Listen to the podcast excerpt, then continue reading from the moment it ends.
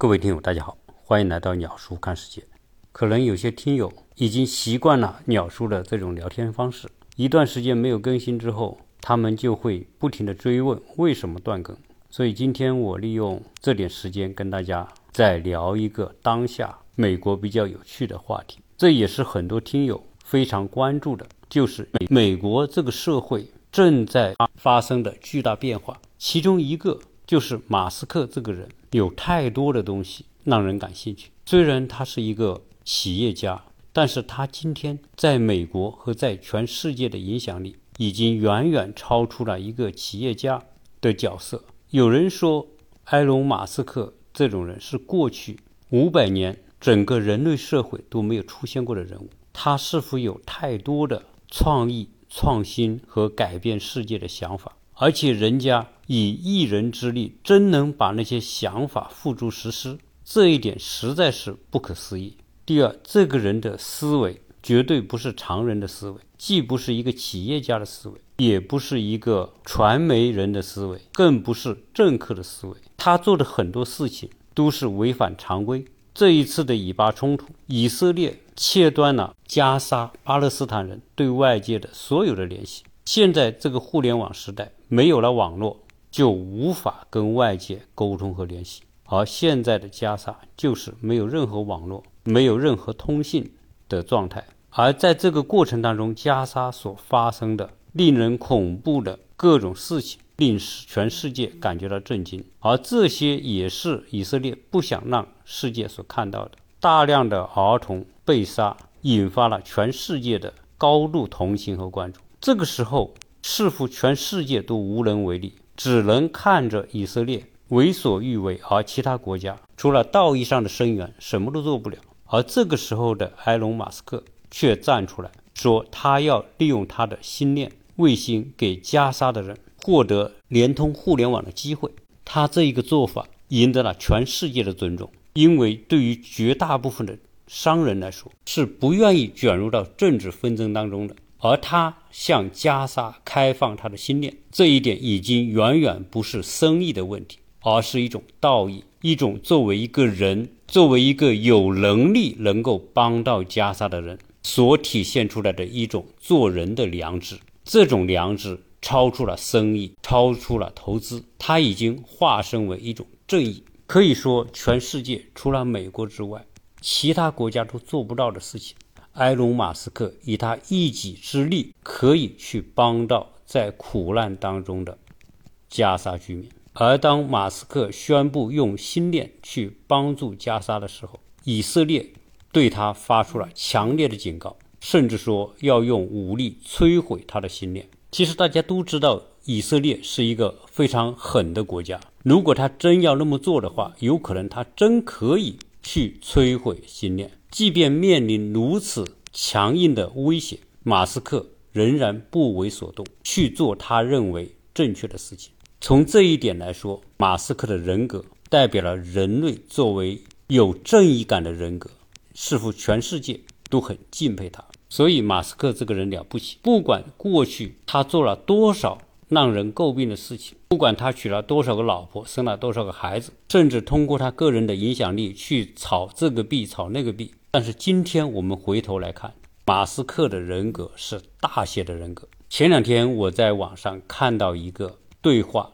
就是美国的军方和埃隆·马斯克的对话。他问埃隆·马斯克：“对于现在所发生的军事对抗，你会不会？”在未来，利用你的科技手段研发出新的武器，你会研发什么样的武器？从这一点来说，可以看得出，美国的军方对埃隆·马斯克是寄予希望的。他们可能相信，埃隆·马斯克如果他要研发武器，可能会研发出非常强大的、属于未来的武器。当那位军方代表问出这个问题之后，马斯克停留了很久。一直在思考，最后他给出了一个答案，说：“我们希望人类的未来会更加美好。”言下之意，研究杀伤力、破坏力的武器不符合他的价值观。虽然他现在的很多项目，像 SpaceX、星链都可以和军事有关，但是他会选择性的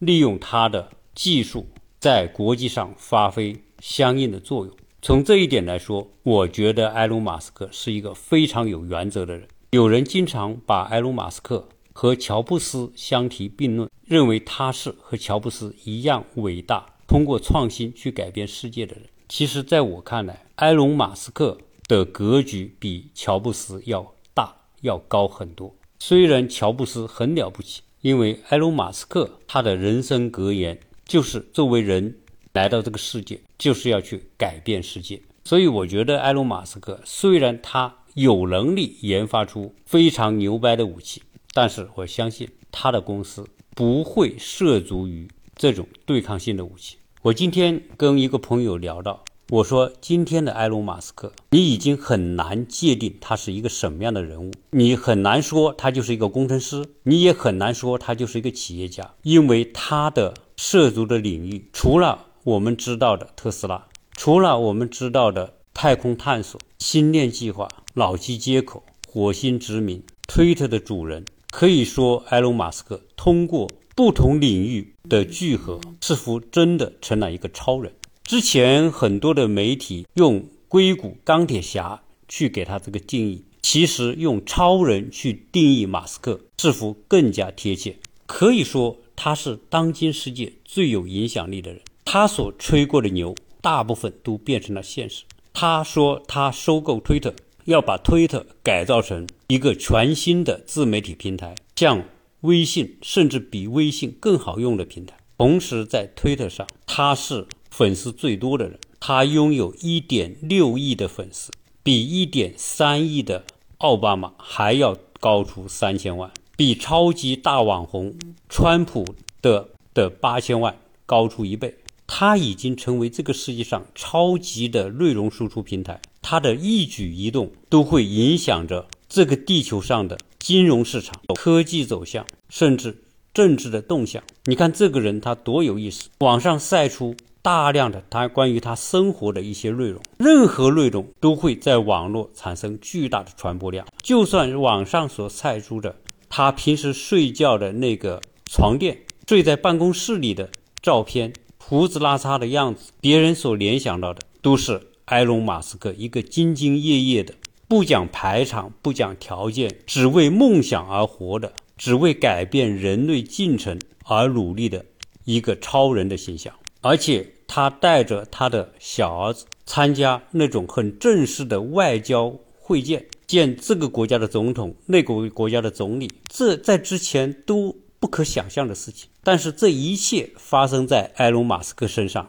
似乎都是那么的自然，而且那么的具有新闻价值和传播价值。这样一个人，他在世界的影响力可能超出了很多国家的元首或者是政府首脑。他这种影响力，影响一个虚拟货币，那都是小 case。他甚至可以影响和左右舆论的朝向。以他一点六亿的粉丝量，他发的任何一条内容，关注度都会超过美国传统的那些新闻媒体的影响力。我在上一期节目当中，请大家分享对我所提出的那个问题的个人见解，就是为什么在二战之前，犹太人在全世界遭受大屠杀、驱逐和迫害的时候，美国。会袖手旁观，甚至熟视无睹。而在一九四八年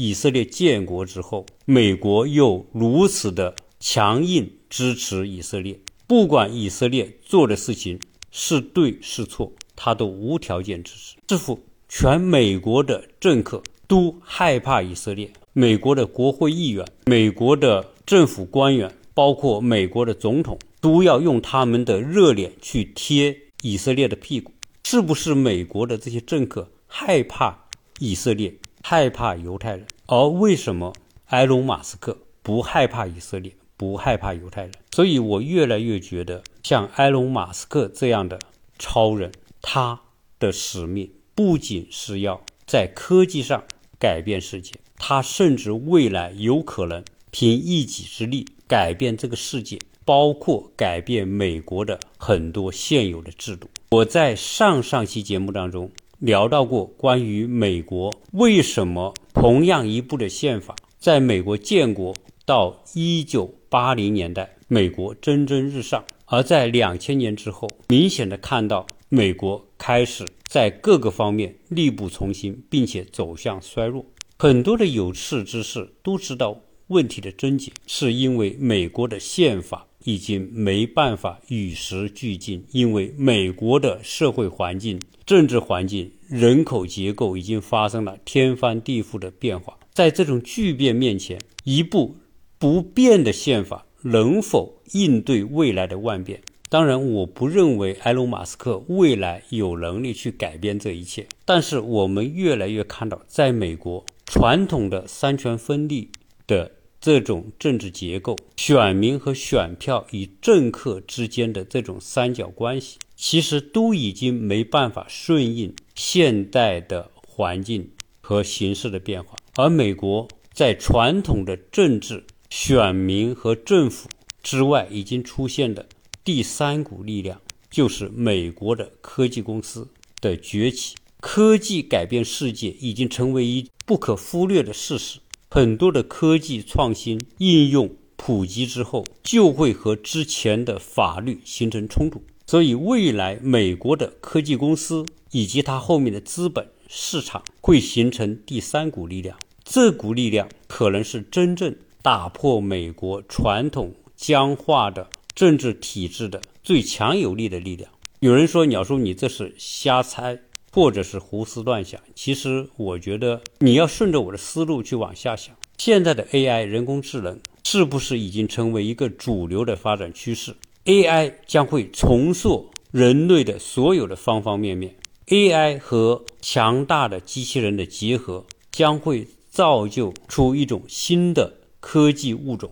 而且它将替代我们现在传统的生物人的所有的工作。未来主导这个社会运行的不是我们现在的人类，而是 AI 这个人类所创造出来的比人类更聪明的科技物种和万物互联体系之下它所操控的这个世界。到那个时候，人类。在这个社会当中，已经难以发挥出历史上的那种作用，意味着主导这个世界运行的不再是我们这些人类。那么，未来这个世界的规则、法律是由这些已经被边缘化、没有工作可做的人来制定呢，还是会由 AI 甚至超人工智能根据他们对这个世界运行的需要去制定呢？所以，科技改变世界已经是一个不争的事实。那未来像埃隆·马斯克这样的基于科技力量的超人，一旦他们形成一种自己的诉求，就会形成一股新的力量。如果我们要回看历史，为什么会有英国的资产阶级革命？是因为时代的发展，资产阶级形成了一股力量，他们不满足于王权和封建统治对他们的束缚。他们要争取属于他们的权利，所以在英国十三世纪出现大宪章运动，十六世纪又出现了光荣革命，资产阶级取得胜利，王权被受到控制，资产阶级正式登上英国的历史舞台，进入到资产阶级领导的资本主义时代。那这些科技公司，他手中拥有强大的科技能力的时候。他同样会要求去改变现行的制度和法律，让他们取得更大的话语权。所以，我个人认为，那个时候科技公司像埃隆·马斯克这样的超人所结成的利益联盟，借用尤瓦尔·赫拉利的一个概念，我们可以称它为科技神人阶级。而现行的美国的制度法律将成为一个过时的体系。整个社会的运行是在超人工智能时代的万物互联系统。到了那个时候，我们这种生物的个人根本不是超人工智能的对手。你会看到，我们现在一个生物的人从出生到可以出来工作，要培养教育二十多年。而这二十多年的过程，如果放在超人工智能，一个超级 AI 机器人，它一秒钟都不要。所以，从学习能力、创造能力来说，人和超人工智能的差别，就如同现在蚂蚁和我们人之间的差别那么巨大。我们前段时间会看到埃隆·马斯克和现在的政客之间是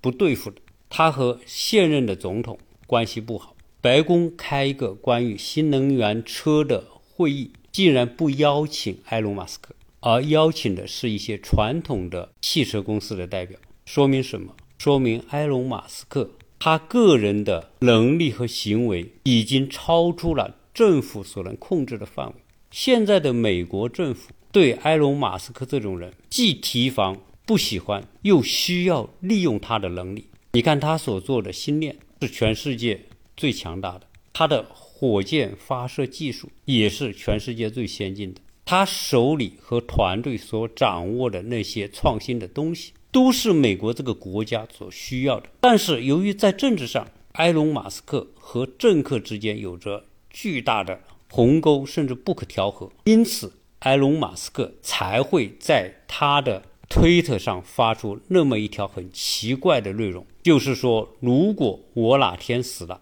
并不是我自己想要去死，也就是告诉别人，如果我哪天死了，属于不正常死亡，是有人要他死。这是一种非常强烈的暗示，他和政客之间的不对付，而政客手里拥有国家机器，一旦埃隆·马斯克到了完全失控，甚至和现有的政客作对的时候，不排除政府会利用国家力量去消灭他。其实，埃隆·马斯克说任何一句话都是经过思考的。有人常说，这个世界是由造物主所创造的。人也是造物主所创造的，但是今天的人类随着他们智力的发展，他们已经认为无所不能。也就是说，造物主所造的这个人类已经认为自己就是造物主，自己就是那个神。所以今天我们会看到，宗教不再像以前那样对人类有那么大的约束力。过去很多人歌颂说，美国这样一个自由的国度。可以产生像埃隆·马斯克这样的人。是的，美国可以孵化出埃隆·马斯克这样的超人。是美国的这样的社会环境、法律制度、教育、市场、金融综合因素孵化出了像埃隆·马斯克这样的人，以及类似埃隆·马斯克这样的人。我们简单一点说吧，就是美国创造了埃隆·马斯克这样一个角色。本质上，美国是希望埃隆·马斯克这样的人、这样的角色是为美国社会服务的。但是哪知道，埃隆·马斯克不是美国社会过去认为的那种成功的资本家，他已经形成了当今这个时代的超人。关键是，这个超人有他自己的价值观，有了他自己的使命感，有了他自己想要去做的事情，有了他自己的欲望。而他的这些使命感、他的欲望和现在的美国已经不在一个频道。也就是说，埃隆·马斯克想要做的事情，已经不是美国这样的国家